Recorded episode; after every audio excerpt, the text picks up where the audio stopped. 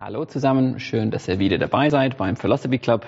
Und ich bin heute wieder mit Dirk da. Und Dirk, wir haben eine Frage so über unsere Identität in Gott. Ich finde das eine sehr wichtige Frage. Ähm, und es ist, mir fällt es schwer, es für mich anzunehmen, dass Gott mich mag. Was kann ich tun? Ich muss mal gleich persönlich was dazu sagen, Marc. Ähm, interessanterweise, das war ein Bereich, wo ich nie Herausforderungen hatte im, im christlichen Leben. Okay, ja. Ich habe das ähm, in die Wiege meines christlichen Lebens mitgekriegt. Also das war, kann mich daran erinnern, als ich Christ geworden bin. Ich habe, bin irgendwie so intuitiv und auch wahrscheinlich, weil ich die richtigen Bücher gelesen habe, aufgewachsen mit einem inneren Bewusstsein, Gott mag mich. Ähm, insofern löst das bei mir ganz andere Assoziationen aus. Aber Ja. wir fangen vielleicht einfach, ich möchte gerne, vielleicht fangen wir erstmal mit einer Sache an. Tatsache ist, ob ich das fühle oder ob ich das nicht fühle. Ob ich das merke oder ob ich das nicht merke. Ob ich das glaube oder ob ich das nicht glaube. Dass wenn ich Christus nachfolge, mag mich Gott Ja. mit einem unwahrscheinlichen Gefühl der Zuneigung und der Hingabe, das so kostbar ist, so gewaltig ist, das ähm, ist phänomenal. Ja. Ähm, und ich denke da zum Beispiel dran, also das fängt im Alten Testament schon an, einer meiner Lieblingsbibelverse, Psalm 18, Vers 20, betet David und sagt, der Herr hat mir geholfen in der Zeit der Not, er hat mich herausgeführt ins weite Land, weil er Gefallen an mir hatte. Also, so man muss es so sagen, David, ja, du bist ein stinknormaler Mensch, ja, mit vielen Fehlern, ja. Ja. Und er hatte aber dieses, diese innere Bewusstsein, Gott hat Gefallen an mir, ja, Gott Ja. mag mich. Das ist das, was er sagt. Ja. Ähm, dann macht das natürlich Gott absichtlich in Jesaja, m, Kapitel 62, Vers 5. Gibt eine Beschreibung von der In Intensität ab äh, und sagt, so wie der Bräutigam sich an der Braut freut, so freut sich Gott über dich. Ja. Ja. Und ähm, ja, wir beide sind verheiratet. Wir wissen, wie das ist, jemanden zu heiraten. Da ist eine Intensität da, in dem Augenblick, sich an dieser Braut zu freuen. Ja. Das, das sprengt den Rahmen. Und das hat Gott absichtlich gemacht. Also Gott hat nach dem, hat nach einem Vergleich gesucht und hat das Höchste und das Intensivste gefunden. Und hat gesagt, mit dieser Art von, von Liebe und Zuneigung mag ich dich. Ja. Ah, Ich freue mich über dich. Mhm. Und ähm, ähm, ich glaube, wir hatten eine Predigt Anfang dieses Jahres, Zephania 3, Vers 17. Mhm. Gott jubelt über dich mit Fröhlichkeit. er schweigt in seiner Liebe. Er jauchzt über dich und singt über dich mit Freude. Ja. Ja, das muss ich mal vorstellen. Ja. Ja.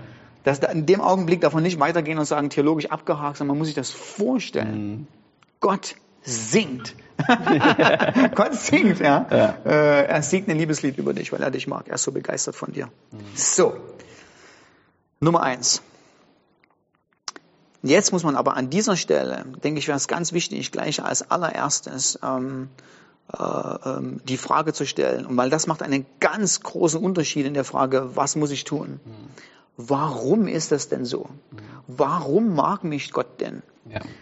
Und ich glaube, es ist völlig falsch, in dem Augenblick auf sich zu gucken und irgendetwas in sich zu suchen und zu sagen, das ist der Grund. Ja. Und schon gar nicht die Antwort, naja, natürlich mag mich Gott. Also, also wenn ich mich so angucke, ähm, sondern, das, das ist ja das Erstaunliche daran, dass Gott mich mag, mit all den Bibelstellen, die wir gerade haben, ist erstaunlich und unerklärlich, weil er mich mag, trotz dessen, wer ich bin. Vielleicht noch, noch eine Sache. Ähm, wenn äh, in Jesus sagt, in Johannes 15, Vers 19, um so die Brücke zum Neuen Testament zu bekommen. Wie der Vater mich geliebt hat, so liebe ich euch. Ja. Das heißt, da gibt es eine gewisse Kongruenz. Ähm, Die Kongruenz ist aber nicht vollständig. Also nicht in allen Bereichen, wie der Vater den Sohn geliebt hat, liebt Christus uns. Ich erkläre dir, was ich damit meine. Also der Vater liebt den Sohn aufgrund der Exzellenz des Wesens des Sohnes. Also der Vater sieht den Sohn und er sieht jemanden perfekt gerecht. Er sieht jemanden, er sieht seine, seinen, er sieht seine, seine eigene Natur in menschlicher Gestalt, ähm, mit einem sündlosen Leben vor ihm. Und natürlich liebt Gott der Vater den Sohn. Ja. Also er hat gar keinen Grund, ihn nicht zu lieben. Er ist mega begeistert von dem, wer er ist. Aber hier bricht die Konkurrenz zusammen. Wenn Jesus sagt, auf dieselbe Art und Weise liebe ich dich, meint Jesus damit die Intensität, nicht die Korrespondenz aufgrund dessen, dass du so ein toller Mensch bist oder Ja. weil du so, ihm so ähnlich bist, sondern in dem Augenblick bricht die Konkurrenz zusammen und er liebt dich entgegen deines Wesens. Und das muss man wissen, um dieses Gefühl, weil das ist der, eines der wichtigsten Schritte, um tatsächlich diese Liebe und dieses Gefallen Gottes an einem selbst zu spüren. Also wenn wir zum Beispiel jetzt in Zephania 3, Vers 17 gehen, den Vers vorher steht nämlich nicht da, ach, ich juble so über dich, weil du so ein toller Mensch bist. Und ach, bist du, begeisterst du mich? Überhaupt nicht, sondern das heißt, der Herr hat deine Strafgerichte von dir genommen. ja, das heißt, der Vers, wenn man das mal im Doppelvers nimmt, wir nehmen den, den Doppelpack, ja? Ja. Der Vers fängt damit an, ich mag dich überhaupt nicht, ja, sondern ich bin sogar zornig auf dich. Ja. Aber etwas ist passiert bei Gott, dass er gesagt hat, es ist umgewandelt von Strafgericht zu ich mag dich. Ja. Und dann muss man feststellen, dass der Grund, warum Gott uns mag, hat so gut wie gar nichts mit uns zu tun, sondern hat alles mit ihm zu tun. Ja. Ähm, es ist eben seine erstaunliche Gnade. Ähm, es ist etwas Unerklärliches, warum das Gott gemacht hat, ja? warum er sich entschlossen hat, sein Gefallen auf dir ruhen zu lassen. Ja, das hat, also ich weiß das ja, Ja. so Gott mag dich. Er hat gesagt, mein Gefallen ruht auf dir, er ist begeistert von dir, aber nicht aufgrund dessen, wer du vorher warst, sondern es ist dieses unerstaunliche Gnade, dass Gott einfach gesagt hat, ich mache das, Ja. weil ich dich liebe. Ähm, und das ist ganz wichtig, weil es ist ein ganz wichtiger Schritt, ähm, dahin zu kommen, was mache ich? Also die Person hat ja gefragt, ich habe Probleme, das anzunehmen, dass Gott mich mag. Der, der erste große wichtige Punkt ist, ähm, vielleicht nochmal als Wiederholung, ob du das fühlst oder nicht, ist sowieso Realität. Ja. Ähm, es, ist nur, es ist einfach nur schade, daran vorbeizurasseln. Es muss gar nicht sein, ja? sich ein Problem zu machen und es nicht anzunehmen, wenn es Realität ist. Zweitens, ähm, man muss davon wegkommen zu denken, das hat was mit mir zu tun, sondern man nimmt es an aufgrund der Gnade Gottes, nicht weil man in sich selber äh, so eine besondere Persönlichkeit sieht. Ähm, und das ist, und das ist unwahrscheinlich wichtig, um auf diesen Punkt zu kommen, das tatsächlich zu erleben. Drittens, und das hat was, drittens hat mit zweitens was zu tun, man muss ja bewusst sein, dass auch in Jesaja, in Jesaja 62, also der Grund, warum sich der Bräutigam über die Braut freut, ist ja derjenige, dass es in Jesaja 52 und 53 etwas gegeben hat, was Christus für uns gemacht hat, nämlich er war für uns stellvertretendes Sühneopfer, hat unsere Last auf uns genommen, hat unsere Vergehen und Schuld auf sich genommen und uns seine Gerechtigkeit gegeben. Und wenn ich jetzt noch, und das muss man, das ist ein gutes Argument, das ist ein logisches Argument, was den Schalter am Herzen rumlegt, wo man sagt, ich nehme es an für mich. Wenn man nämlich sagt, ich glaube an dich, Jesus, und, und dann aber sagt, aber ich habe große Zweifel, ob Gott mich mag.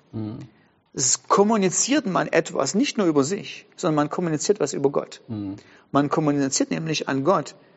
Jesaja 62 kann ich nicht in Anspruch nehmen für mich, weil ich nämlich nicht glaube, dass Jesaja 52 und 53 effektiv waren, was für mich Die gebracht waren hat. nicht genug. Die waren ja. nicht genug. Ja. Ähm, sondern das Gegenteil ist der Fall. Ich glaube, meiner Christ darf zu Gott kommen und sagen, ich glaube, dass du mich magst, weil ich Jesaja 52 und 53 den Grund kenne, warum du mich magst. Und ich glaube, dass du mich magst. Und damit bezeuge ich, dass das, was du gemacht hast, tatsächlich effektiv war. Weil es hat alles damit zu tun, was Christus in unserem Leben gemacht hat. Es hat alles damit zu tun, dass wir sagen, du hast es tatsächlich vollbracht. Du hast die Strafgerichte abgewendet und hast mir den Gefallen Gottes erkauft. Was du gemacht hast, stimmt. Ja. So, ich denke, das ist, der, das ist einer der wichtigsten, einer der wichtigsten Punkte. Logisch erstmal die Verknüpfung herzukriegen, warum mag mich Gott ei- eigentlich, den, den, den, den, den, den richtigen Grund herauszufinden. Und dann möchte ich noch ein Missverständnis, ähm, noch ein Missverständnis aufklären und dann verrate ich ja noch, wie ich das gemacht habe und wie ich Gottes, Gottes Gefallen an mir so ein bisschen genieße, aber ich denke, was ein guter, ein guter, ein guter Gedanke ist. Ein Missverständnis gibt es in Lukas 15. Ähm, da ist die Geschichte, ähm, wo Jesus sagt, äh, guck mal, es gibt mehr Freude im Himmel, wenn ein Sünder zum Glauben kommt, als wenn 99, die es nicht brauchen, ähm, da einfach so bleiben. Ja. Und es gibt es, die Aussage wird gestützt durch zwei Illustrationen. Sie wird gestützt durch die Illustration, eine Frau hat, glaube ich, 100 Dinar oder so. Und dann habe ich einer geht ihr verloren und den einen sucht sie irgendwo und dann findet sie ihn und sagt, oh, stell dir mal vor, kannst du diese Freude empfinden, als ich das Ding gefunden Ja. habe, ja? Und vielleicht muss man sich so ein bisschen das so drüber nachdenken, das ist so ähnlich, wenn wir was verlieren, also wenn du dein Handy verlierst. Ja. Ja. Ähm, und du hast es, du, du denkst, es ist weg, das ist im See oder geklaut oder wie auch immer. Und dann findest du das Handy wieder und du bist einfach nur, oh, oh ich hab mein ja. So. Und die zweite Illustration, ein Mann hat ne- 100 Schafe, Genau, ja. eins geht weg, das eine sucht er und die 99 lässt er zurück. Jetzt muss man sich aber Folgendes bedenken. Ähm, Wir haben das falsch gehört oftmals. Ich auch. Ich habe das so gehört, weil man das so, also im, im Gottesdienst, wenn jemand sagt, oh, möchte jemand Jesus nachfolgen, jemand hebt die Hand, wunderbar, und dann sagt man, jetzt gibt's Freude im Himmel, Ja. Lukas 15. Ja. Und dann ist folgende Gedankenassoziation. So, ich glaube, das hat niemand ernst boshaftig gemacht, aber so diese Assoziation hat sich einfach eingeschlichen. Also heute freut sich Gott über dich. Weil heute bist du ja zum Glauben gekommen. Heute warst du der Sünder, der Buße getan hat. Aber morgen zählst du schon zu den 99, ja, so, die Gott zurücklässt. Ja. Und ich denke, dieses Missverständnis über das Gleiche müssen wir erstmal müssen wir aufräumen. Als allererstes ähm, bedeutet es nicht, dass Gott die 99 nicht mag und dir sagt, ach, ihr seid mir egal, mich kümmert nur das eine. Sondern was er sagen will, was er illustrieren will, ist ja die Dynamik. Heute würde man eben ein anderes Beispiel finden. Heute würde man das Handy nehmen. Wenn du dein Handy wiederfindest, dann sage ich ja auch nicht, ja, Marc, hast du sonst nichts in deinem Leben? Du hast doch ein Auto und äh, Ja, ja. du hast doch noch da die 1000 Euro auf der Bank oder so, ne? Also hoffentlich oder vielleicht auch nicht, weiß nicht. äh, man muss sich doch nicht über dieses Handy freuen. Aber was Jesus macht, er zeigt, schau mal, wenn ich was verloren habe, kannst du dir diese Freude Ja. äh, wiederempfinden. Ja. Und zu dieser Frau sagt er ja auch nicht, also die Frau hat, was weiß ich, 50 Euro, da sagt er ja auch nicht, Mensch, du hast noch 49.500 auf dem Konto. Ja. Such doch nicht die 500, Ja. sondern er spielt damit auf unsere Emotionen ab, weil wir alle diese Art von Emotionen kennen, wenn wir was wiedergefunden zu haben. Ja. Und was er jetzt kommunizieren will, ist Folgendes. Jesus will kommunizieren, kannst du diese Freude spüren, die, ich, die ich spüre. Was er nicht sagt, ist, dass er dich liebt an dem Tag, wo dich, du dich bekehrst und nächsten Tag nicht mehr, sondern jetzt kommt Folgendes. Und das, dieser Gedanke ist, ich finde ihn mega toll. Ja. Gott liebt dich mit dieser Freude, die er eben gerade illustrieren wollte. Kannst du dich daran erinnern? Du hast es gefunden, du sagst, yes, yes, yes, yes. Ja. Okay, jetzt müssen wir das mal emotional nachvollziehen, abspeichern, das ist die Freude. Mit dieser Freude liebt Gott dich dein ganzes Leben lang in aller Ewigkeit. Genau. Du wechselst nie den Status. Ja. Du bist ja immer der Sünder, der zum Glauben gekommen ist. Und das Gleichnis bricht zusammen an einer gewissen Stelle, weil es natürlich die 99 gar nicht gibt, die die die die äh, die, die die die Erlösung nicht brauchen, die keine Ja. Buße notwendig haben. Wir brauchen ja. Ja. alle die Buße, sondern das Gleichnis geht in eine ganz gewisse Richtung. Es will kommunizieren. Kannst du diese Art von Freude nachvollziehen? Ja. Schau dir diese Freude an, die Gott hat, wenn ein, Sünder zum Glauben kommt. Ähm, und diese Freude, die ist nicht nur einmal, sondern die ist ewig da. Ja. Was auch in dem Gleichnis danach kommt mit dem verlorenen Sohn. Ja, Was der Vater zu dem Bruder sagt, ist ein bisschen so, Ja. warum feierst du ihn, aber mich Richtig. feierst du nicht. Und er sagt Richtig. eigentlich, ich habe dich die ganze Zeit gefeiert, Ja. ich hätte dir alles gegeben, Ja. was du wolltest. Du gehörst zur Familie. Er ist nicht besonders, sondern er gehört jetzt wieder zur Familie und ich freue mich. Aber es ist nicht, dass du mir unwichtig warst. ja. Genau. Und ich denke, was kann man machen? Ich denke, unsere Gefühle, ich sage mal so, wenn sie am Anfang nicht wollen, mh, müssen der Tatsache weichen. Also will ich sagen, man muss sie erzwingen, aber so, so ein bisschen in die Richtung. Also wenn meine Gefühle nicht fühlen, was wahr ist, muss ich meinen Gefühlen nachhelfen. Ähm, Also die Gefühle in meinem Leben sind nicht der, das, woraus ich alles ausrichte, sondern Wahrheit ist, was Fakt ist. Und meine Gefühle dürfen sich trainieren, der Wahrheit entsprechend zu reagieren. Das kann man auf verschiedene Arten und Weisen machen. Als allererstes ist man, dass sich natürlich einfach mal ruhig hinsetzt und sich das erstmal bewusst wird. Und, und mal drüber, man nennt das Meditieren, ja, mal drüber nachdenken. Johannes 15,9, wie der, wie der Vater Jesus liebt. Also mit derselben Intensität, mit derselben Leidenschaft. So liebt er mich. Ja, Ja. Also, Ja. dieses Du magst mich. Ja. Äh, Da geht man nicht vorbei und sagt, ah ja, schön, dass es da steht, schade, dass ich es nicht fühle, ab zum nächsten Punkt, sondern das muss man auf sich sacken lassen. Ja. Ähm, was mir, mein zweiter Punkt, und das ist schon mein letzter heute, ähm, was mir sehr geholfen hat, ist die Wahrheit über mein eigenes Leben zu singen. Ah, okay. Zu singen, Ja. wirklich. Ja. Ähm, das habe ich meistens mit anderen Bibelstellen gemacht. Im Studium, wenn das Studium extrem herausforderungsvoll war und ich Panik bekommen habe, dass ich das nicht schaffe, habe ich Bibelstellen über mich gesungen. Ähm, ganz andere, jetzt nicht du magst mich, aber das ich auch sagen. Deine Gnade ist genug für mich. Deine Stärke ist perfekt gemacht in Schwachheit. So bin ich singend Ja. durch die Gegend gelaufen cool. und habe mir die Wahrheit über mein eigenes Leben ausgesungen. Und es hat in meinem Herzen was gemacht. Es hat meine Gefühle mit der Realität in Einklang gebracht. Ähm, dass Gott da ist in Zeiten der Not, dass er Helfer ist, dass er mich nicht loslässt, äh, wenn ich ihm nachfolge. Und wenn ich Herausforderungen habe, das anzunehmen, dass Gott mich mag, dass Gott für mich ist, dann muss ich diese Bibelstellen nehmen. Ähm, Oder kann ich diese Bibelstellen nehmen und ich muss über mein Leben singen. Ich nehme meine eigene Melodie und ich im Glauben singe ich und sage, so wie David Gott, du magst mich, ja, du hast. Gefallen an mir gefunden, wie der Bräutigam, ja, über seine Frau, über seine Braut jubelt, ja, hier bin ich, deine Braut, Halleluja. Ich singe jetzt nicht, ja, sonst, ja, sonst machen die Leute Schluss und, aber ich denke, das wäre, das wäre ein Tipp. Es ist jetzt nicht bis zum Ende. Man kann durchaus dann auch mal ähm, seel- seelsorgerlich fragen, woran liegt es eigentlich, dass ich nicht in Anspruch nehme. Aber so als erster große, so für, für uns jetzt mal diesen einen Punkt, das wäre mein großer Tipp. Ähm, Ja, und ich kann das nur bestätigen, wie es mir geholfen hat.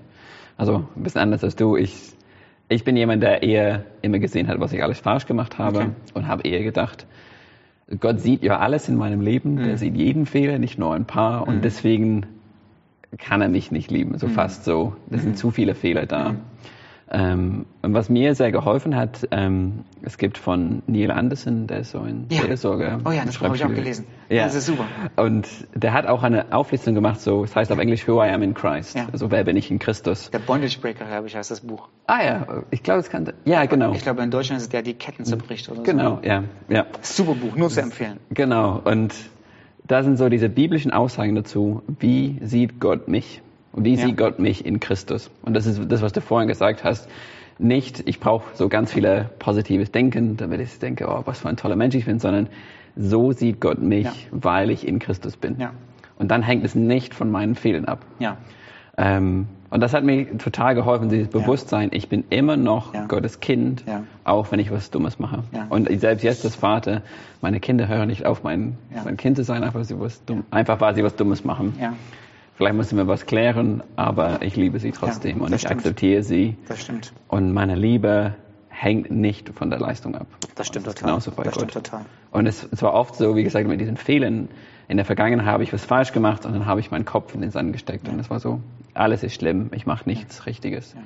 Und seitdem ich das gemacht habe, habe ich wirklich eine Veränderung gemerkt. So, nee, auch obwohl ich das falsch gemacht habe, bin ich Gottes Kind. Ja. Ich bin immer noch akzeptiert. Ja. Er hat Gefallen an mir, er mag mich, wie du gesagt hast.